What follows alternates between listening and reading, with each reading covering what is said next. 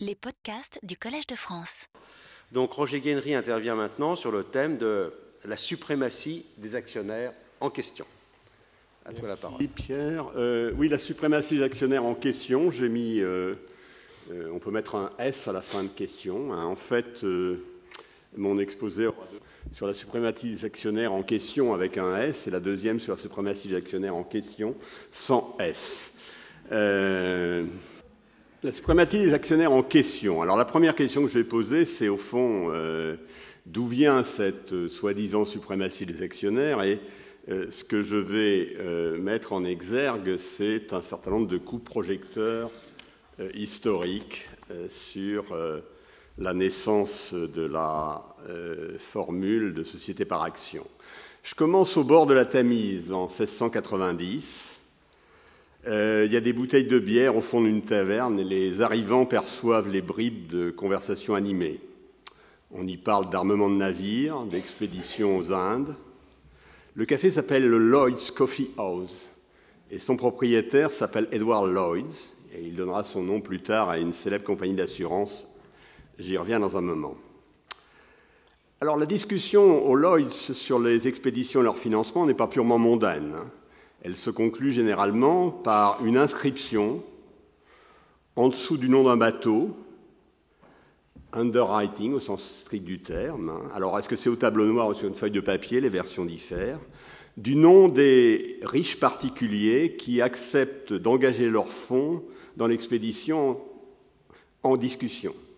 Donc la scène nous amène aux sources du capitalisme moderne, même s'il serait évidemment euh, quelque peu audacieux et en tout cas tout à fait inexact de voir dans l'assemblée des souscripteurs une préfiguration d'un conseil d'administration.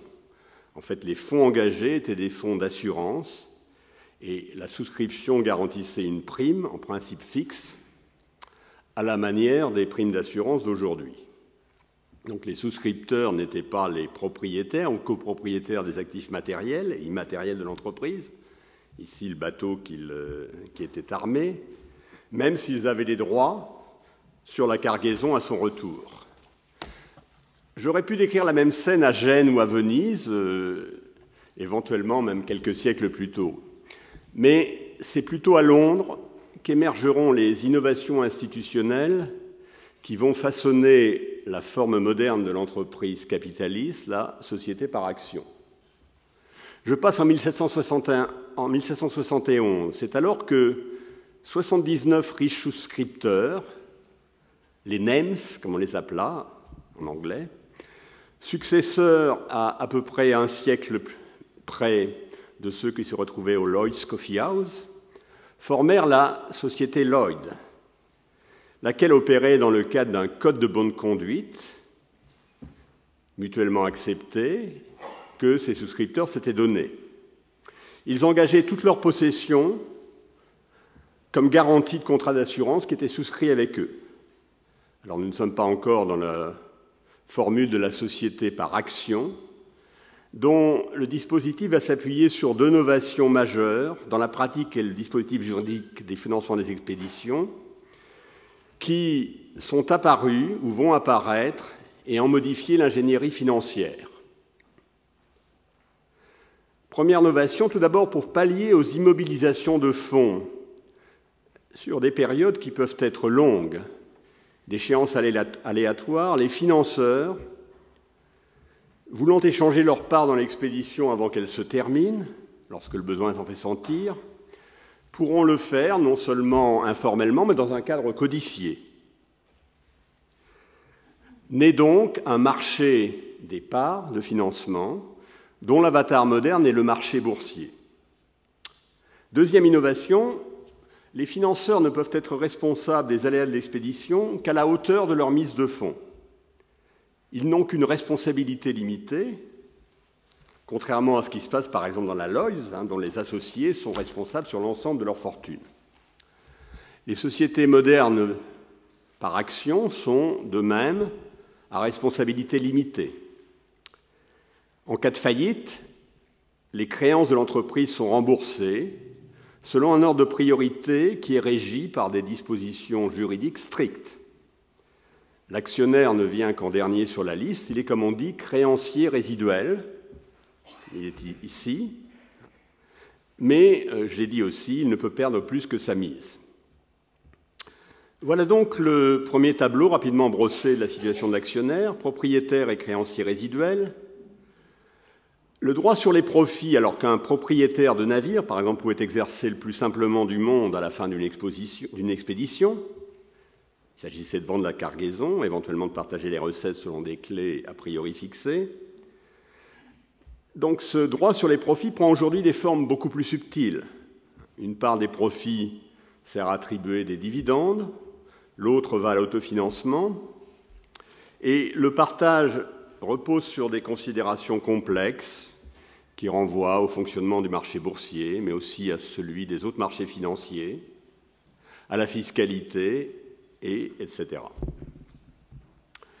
J'ajoute que l'action est un actif liquide.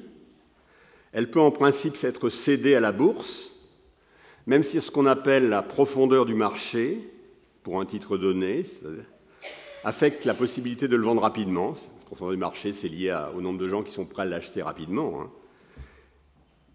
Et cette possibilité de le vendre rapidement est justement ce qu'on appelle sa liquidité. C'est aussi un actif, il faut le dire aussi à ce stade, dont la valeur est fluctuante, mais qui, responsabilité limitée oblige, n'est jamais négative. Finalement, mais ce n'est pas le moins important, l'entreprise peut changer de main au travers d'une offre publique d'achat. OPA.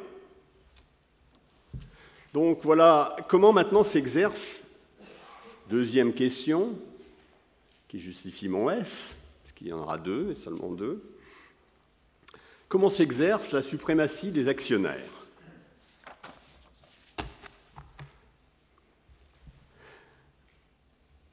Les actionnaires propriétaires de l'entreprise ont en principe autorité sur sa gestion. Mais cette autorité de principe s'exerce selon des modalités variables, selon les époques, selon les pays, mais généralement dans un dispositif qui a trois points d'appui. À une extrémité du dispositif, l'Assemblée des actionnaires, où en principe chacun a un poids proportionnel au nombre d'actions qu'il détient. À une autre extrémité, le ou les dirigeants, on dit les managers en franglais, qui sont souvent des salariés de l'entreprise, qui ont la responsabilité de la gestion. Entre les deux, un conseil d'administration émanant de l'Assemblée des actionnaires, qui ne gère pas directement l'entreprise, mais qui nomme et révoque les dirigeants. Donc l'autorité formelle est bien détenue par les actionnaires, nous sommes dans le cadre du, thème de ce colloque, mais une première question apparaît, celle du passage de l'autorité formelle à l'autorité réelle. Est-ce que l'actionnaire qui est créancier résiduel n'a-t-il qu'un droit de contrôle résiduel également? Première remarque, la suprématie des actionnaires est une suprématie collective, exercée par l'ensemble des actionnaires. Et donc la première limite à la suprématie est justement son caractère collectif. Le pouvoir d'un actionnaire est limité par celui des autres actionnaires, alors non seulement par celui des autres actionnaires effectifs, mais aussi par celui des autres actionnaires potentiels qui peuvent se saisir de l'entreprise par le biais d'une offre publique d'achat, une OPA. Partisans et adversaires du capitalisme se sont autrefois opposés sur les vertus de cette procédure, les OPA. Les uns pour s'en féliciter, les autres pour regretter que l'entreprise soit une marchandise, hein, comme on dit aujourd'hui que la nature est une marchandise, mais tous s'accordaient à en reconnaître l'importance. Donc le pouvoir collectif des actionnaires s'exerce sous la menace d'OPA, c'est le premier point que je voulais faire. Qui dit pouvoir collectif, oubliant l'OPA pour un moment, dit conflit possible. Quel conflit possible y a-t-il entre les actionnaires, qui évidemment va affecter leur autorité? Il y a en fait deux dimensions de conflit entre les actionnaires. Le conflit sur les objectifs et, en cas d'accord sur les objectifs, le conflit sur les moyens de les atteindre. Alors je crois qu'il est très important de faire cette distinction intellectuelle, même si dans les faits, les deux aspects du conflit sont souvent intimement liés. Première question, les actionnaires devraient-ils être d'accord entre eux sur les objectifs de l'entreprise? Je vais revenir aux expéditions maritimes vers les Indes. Lorsqu'une expédition aux Indes arrive au port, les copropriétaires, qui ne sont pas nécessairement les assureurs de tout à l'heure, s'il y en avait plusieurs, comme c'est souvent le cas, sont évidemment des créanciers résiduels, comme les actionnaires aujourd'hui, au sens où ils avaient à partager les profits issus de la vente de la cargaison. Maximiser la valeur de la cargaison est un objectif qui fait en principe l'unanimité. Et bien sûr, les choses sont moins simples.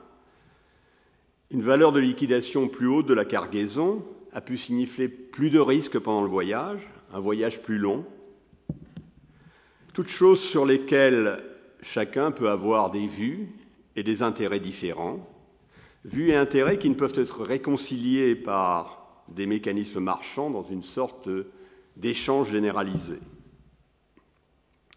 Il y a donc une première source de conflit potentiel entre les actionnaires, la marchandisation de l'objectif étant une raison insuffisante de consensus, tout simplement parce que la valeur marchande n'agrège pas convenablement toutes les dimensions de l'accord. Il y a une autre source de désaccord possible entre les copropriétaires du bateau de notre, de notre expédition. Les désaccords sur les moyens de parvenir à un objectif donné. Mais sur ce point, le bateau une fois en mer, les décisions seront prises par le capitaine, seul maître à bord, et difficilement révocable de nos bureaux de Londres. Donc les désaccords éventuels sur les moyens se concentreront souvent, donc le cas échéant, sur le choix du capitaine. La situation n'a pas fondamentalement changé aujourd'hui. J'ai analysé le conflit d'objectifs euh, dans mon exemple d'expédition aux Indes dans les termes de la théorie moderne, qui dit que si les marchés étaient au sens technique, très exigeant du terme complet, entre guillemets, tous les actionnaires devraient s'accorder sur un objectif, la maximisation de la valeur boursière de l'entreprise. Il n'y aurait pas de désaccord entre eux. Mais dans les faits, les marchés ne sont ni complets, ni... Alors là, je suis un peu plus technique, ce qui reviendrait au même si les anticipations étaient rationnelles essentiellement complets. Donc l'incomplétude, au sens de la théorie moderne, sape généralement les bases de l'unanimité des actionnaires, comme elle le faisait dans le cadre de l'expédition des Indes, et pour des raisons qui sont de l'ordre de ce que j'ai exposé. Alors relève de ce registre savant, incomplétude et désaccord, l'opposition que font les observateurs, le public, les médias, entre actionnaires à la recherche de profits à court terme, ou encore actionnaires nomades, et actionnaires engagés sur le long terme dans l'entreprise.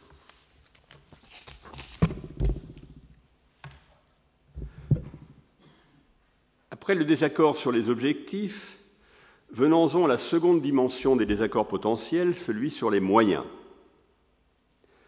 Comme j'ai déjà indiqué, la question de l'utilisation du profit donc l'exercice du droit de créance résiduel de l'actionnaire, prend dans l'entreprise moderne une forme très complexe, beaucoup plus complexe que dans une expédition aux Indes, puisqu'elle touche non seulement à la politique de dividendes, mais aussi plus généralement à la politique d'investissement de l'entreprise.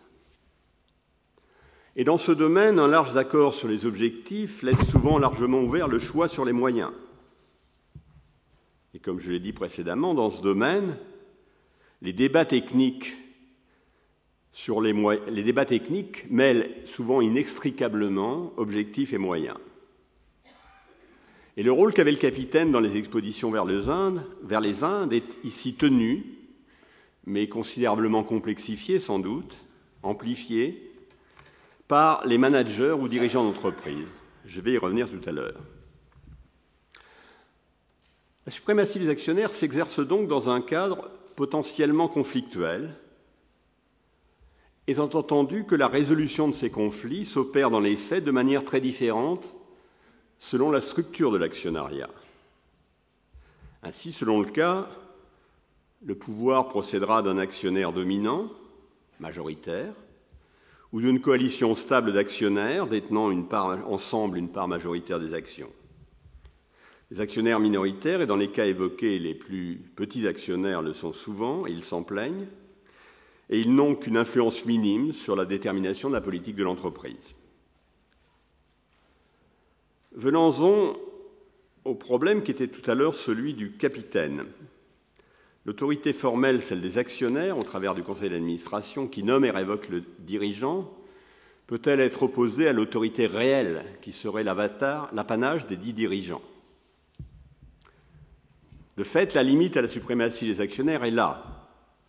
L'indépendance des dirigeants, qui, une fois nommés, disposent des pouvoirs de décision et surtout d'une connaissance de mieux en mieux informée de l'entreprise, sont telles que les mandants, hein, dans le jargon économique le principal, ici les actionnaires le conseil d'administration, ne peuvent pas nécessairement contrôler convenablement le mandataire, l'agent dans la terminologie économique, ici le dirigeant. Qu'en est-il dans les faits? La réponse est difficile et à chercher essentiellement dans l'histoire des entreprises. C'est une histoire extraordinairement enchevêtrée, bouillonnante, variable selon les secteurs, les époques et les pays. Donc la question doit être éclairée par la théorie économique, alors je plaide pour ma chapelle, mais aussi par la connaissance des institutions, hein, le capitalisme rénan, comme on dit, n'est pas le capitalisme anglo-saxon, par la sociologie des organisations, par le droit, etc. Alors je ne prétends aucunement, euh, dans ce cas, traiter la question au fond, même si je vais revenir dans quelques instants sur la question sensible de la rémunération des dirigeants comme outil de restauration de la suprématie des actionnaires.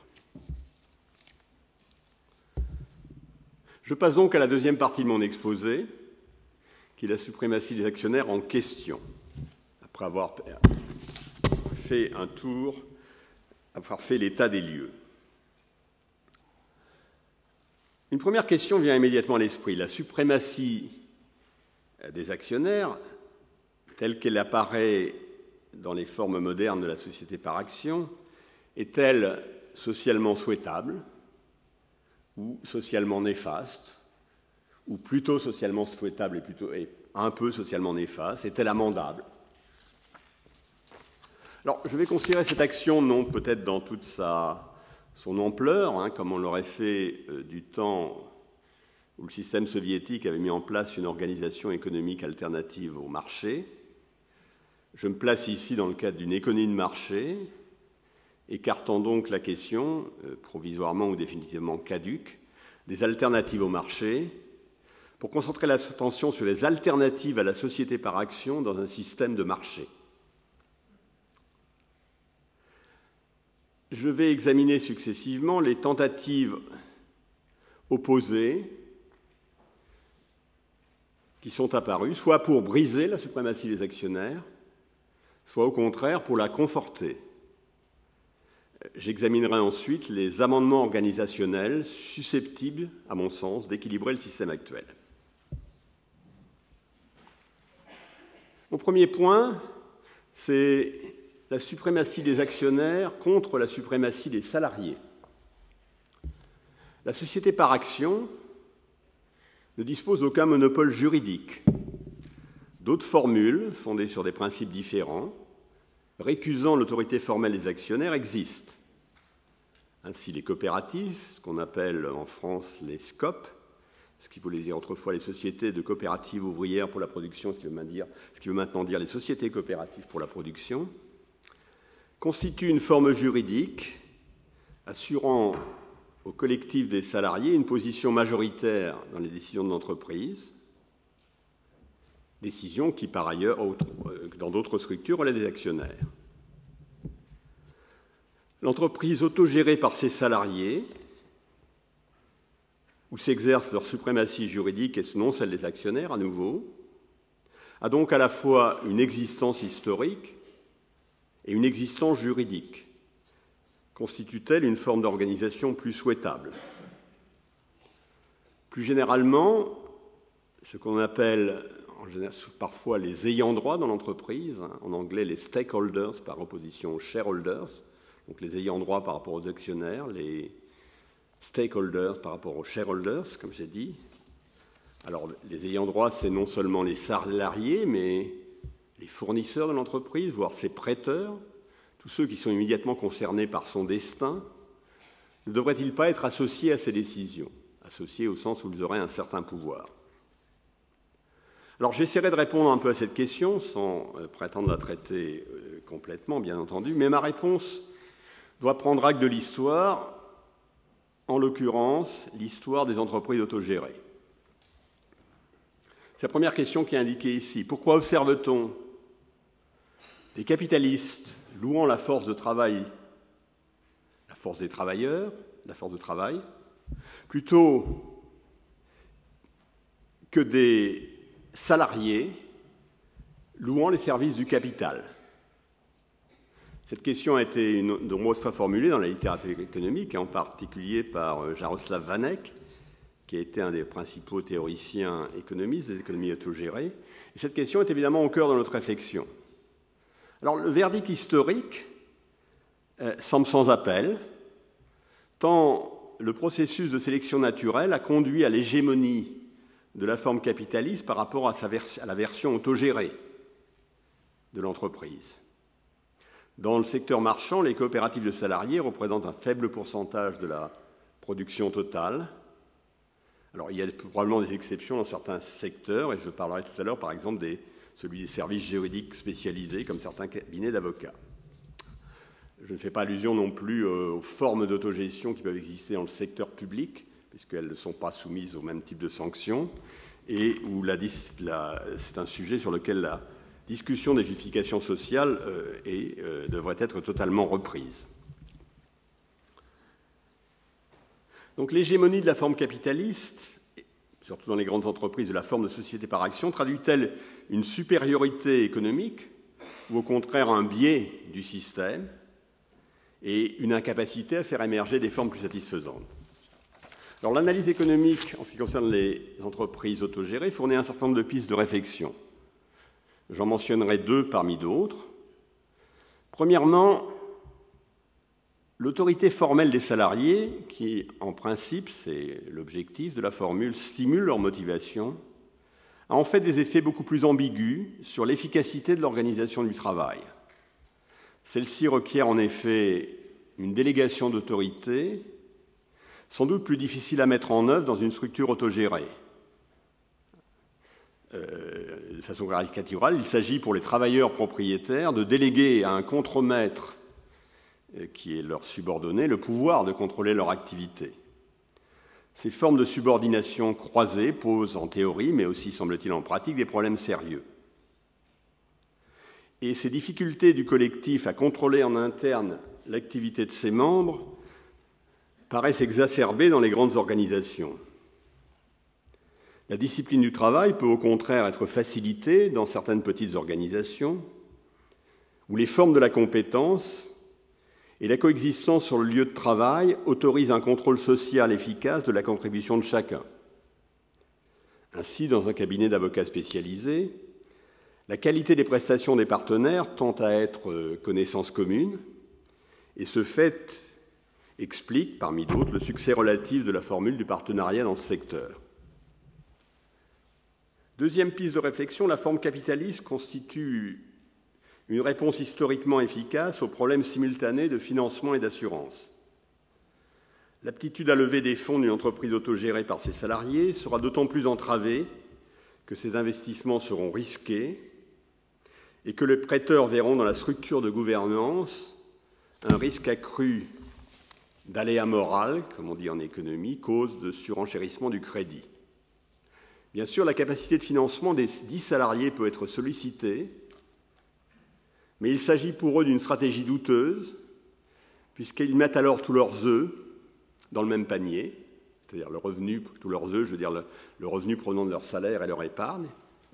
Là où à la fois le bon sens populaire et la théorie, la plus sophistiquée, recommandent la diversification des risques. La même remarque s'appliquerait, mais de façon plus limitée, toute proportion gardée, aux formules d'intéressement au sein de l'entreprise. Ceci a été remarqué de nombreuses fois. Je passerai au second là. Second des thèmes que je veux aborder sous ce chapitre, la rémunération des dirigeants, levier de contrôle actionnarial, outil de restauration de la suprématie des actionnaires. Je suis là sur un sujet brûlant, celui de la rémunération des dirigeants d'entreprise, hein, soit sous la forme de salaire, soit sous la forme de stock option. Alors sur ce sujet, je ferai un certain nombre de remarques. Hein. Je dirais, pour faire bref, il y a en fait trois raisons pour justifier des rémunérations importantes d'un dirigeant d'entreprise. Première, c'est celle du talent du dirigeant. Juste un exemple, hein. il y a une vingtaine d'années, on parlait beaucoup dans les dîners en ville du salaire d'un dirigeant d'une grande entreprise française qui avait été mis sur la sellette. L'entreprise avait plus de 100 000 salariés, et à l'époque, l'excès de rémunération par rapport, disons, à la ce qui était considéré comme normal à l'époque, ce qui était considéré comme une rémunération normale, était, disons, de, je, crois que je force un peu, le, de 300 000 euros annuels. C'était en fait modeste par rapport à ce que nous avons observé depuis. Et comme l'entreprise avait plus de 100 000 salariés, un rapide calcul, que vous pouvez facilement refaire, montre que chaque salarié devait payer 2 ou 3 euros pour son PDG. Alors, j'avais un peu choqué un certain nombre de amis dans les dîners en ville en disant que quand vous êtes dans une grande entreprise, payer 2 euros pour avoir un dirigeant compétent plutôt qu'un dirigeant médiocre était un investissement extrêmement rentable. Alors, en l'occurrence, il n'est pas sûr que le PDG en question fût un grand manager, mais c'est une autre affaire. Je voudrais simplement souligner qu'à notre époque, la rémunération, la rémunération de ce qu'on appelle les superstars, qu'il s'agisse de footballeurs, de chanteurs, obéit à une logique qui amplifie les différences de talent et se traduit en différences considérables de rémunération. C'est une logique marchande. Une logique similaire s'applique à la rémunération des dirigeants de grandes entreprises, et je dirais, elle joue indépendamment de toute velléité de contrôle des actionnaires sur le manager. Le problème est évidemment qu'il est difficile de mesurer le talent et beaucoup plus difficile encore pour un manager, pour un dirigeant, que pour un footballeur.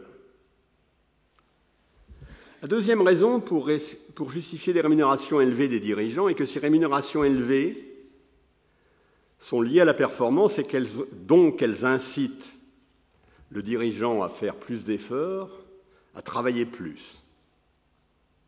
Alors je crois que cette justification, accroître l'ardeur au travail, relève d'une lecture un peu naïve des modèles théoriques que écrivent les économistes, mais on l'entend parfois proposer sans rire. Alors une version plus subtile et à mon avis plus recevable de cette idée est que la rémunération du dirigeant doit être vue comme la rémunération espérée de ceux qui aspirent à lui succéder et qui, c'est la logique des tournois, s'investissent à la hauteur de la récompense espérée. Et la récompense espérée, c'est non pas la rémunération du manager, mais cette rémunération multipliée par la probabilité de l'obtenir, c'est-à-dire beaucoup moins. Donc la rémunération apparemment excessive du manager ne serait qu'un encouragement raisonnable à l'effort pour ceux qui aspirent à lui succéder. Alors quoi qu'il en soit du mérite des deux explications qui viennent d'être suggérées,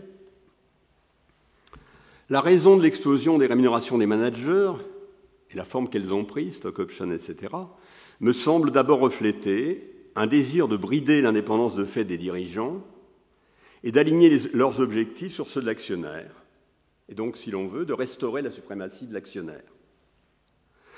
C'est moins la thèse que je voudrais exposer ici en fournissant trois indices de cette thèse. D'abord, cet objectif, l'alignement des intérêts des managers sur des actionnaires, est tout simplement euh, clairement revendiqué par euh, les turiféraires de la politique de rémunération en question. C'est l'argumentaire qui est euh, généralement fourni.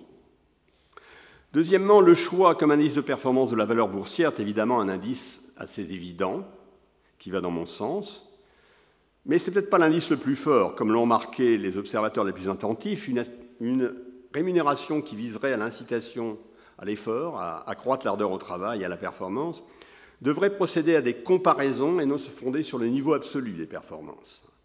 Donc d'un point de vue strictement incitatif, les formes actuelles de rémunération du manager sont en fait des formes assez pauvres. Cette tentative d'alignement a-t-elle réussi? Alors, euh, Pour les héros de la suprématie de l'actionnaire et de sa restauration euh, via cette formule, le verre est à moitié vide ou à moitié plein, selon, euh, selon le cas. Les dirigeants sont clairement attentifs aux variations de la valeur boursière de leur entreprise, et clairement de plus en plus attentifs. Pas seulement, et sans doute peut-être pas essentiellement parce que leurs émoluments en dépendent, mais sans doute largement parce que leur maintien en fonction y est plus indexé qu'autrefois. Mais les champions de la suprématie actionnariale notent souvent avec quelques dépit que la formule a réussi à enrichir les dirigeants sans trop renier leur liberté d'action.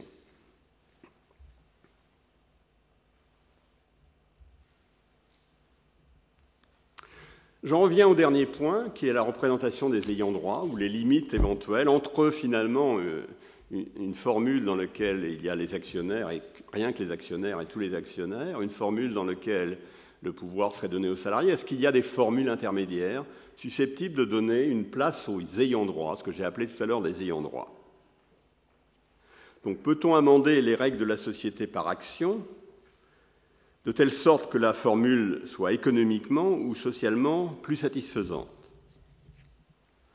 Alors pour un économiste, je crains de, de, l'être un petit peu, la réponse dans son principe ne peut résulter que d'une analyse des performances et des limites du marché.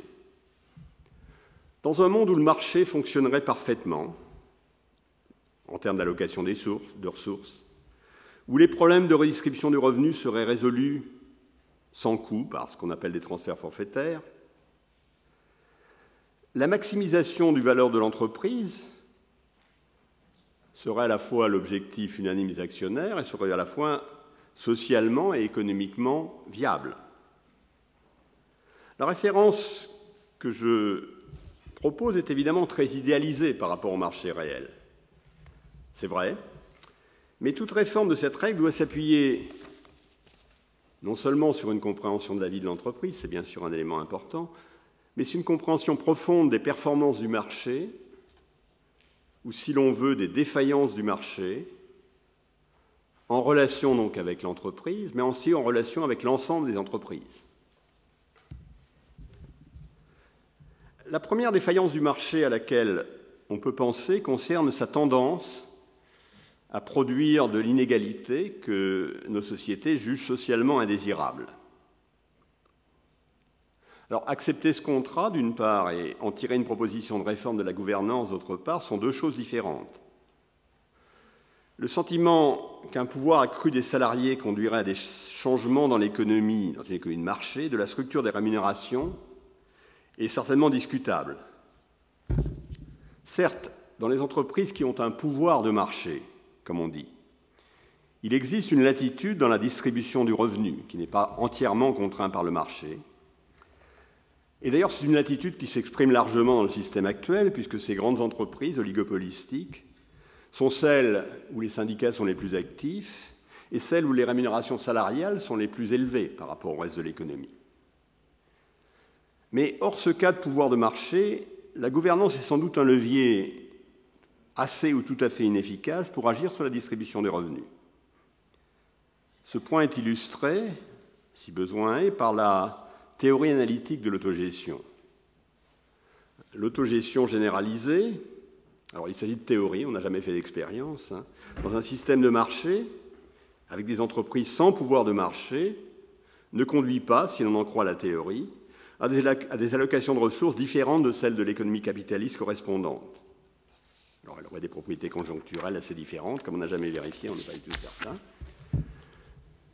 Alors ceci ne signifie pas qu'il n'y a pas de réforme envisageable, ni que la gouvernance ne pourrait en aucun cas être améliorée. Ce signifie que l'argument de redistribution ne me paraît pas, à titre personnel, tout à fait convaincant.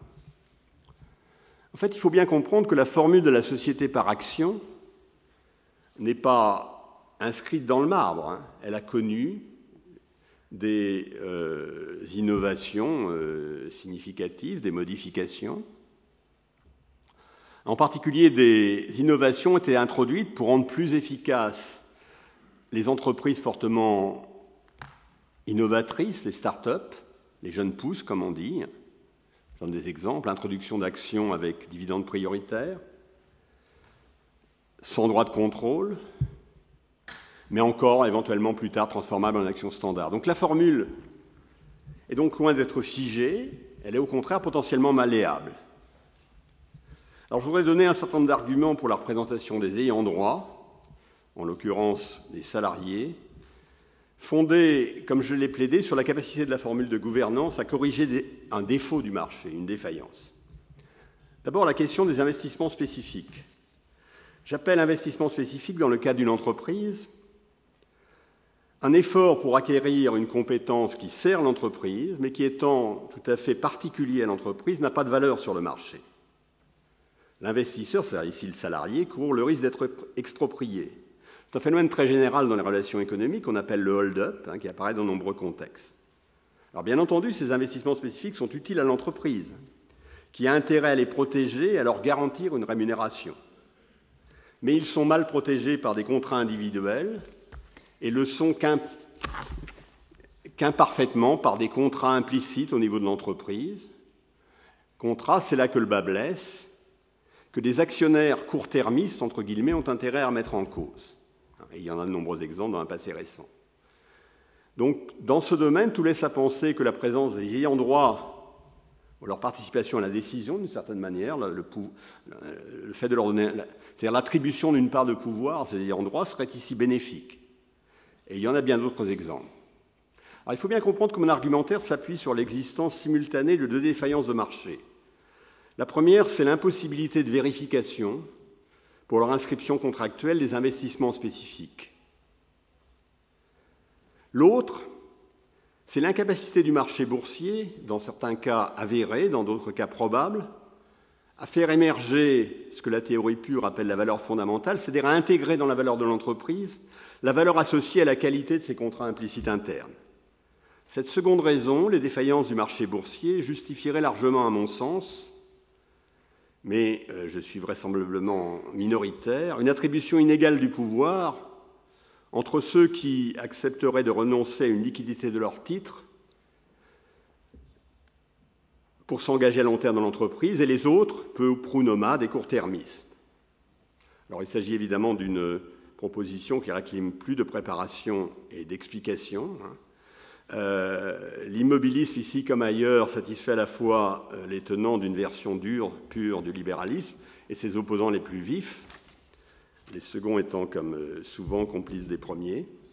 Par ailleurs, la vulgate libérale, qui dans nos sociétés a souvent remplacé un marxisme sommaire et comme fournisseur de prêt-à-penser, rejettera l'idée d'un revers de main en sollicitant indûment, à mon sens, la théorie économique.